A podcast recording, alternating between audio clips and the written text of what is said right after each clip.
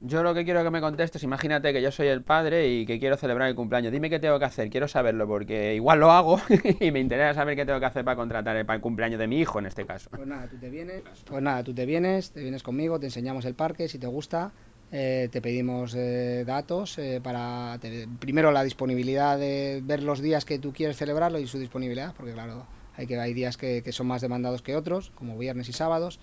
Eh, si están los días, pues eh, ese día te tomamos datos personales, datos del niño para, para tener una ficha.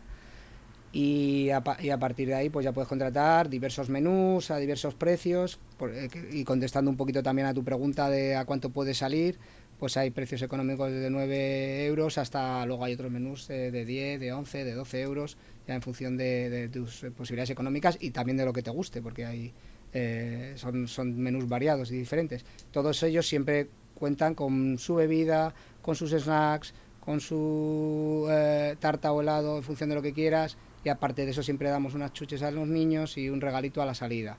Uh, y también hacemos para todos los cumpleaños, hacemos todo durante toda la tarde, hacemos un pintacara gratuito para el niño que lo solicite y un poquito de animación eh, al final con una mascota que tenemos y todo. O sea que es una oferta bastante variada.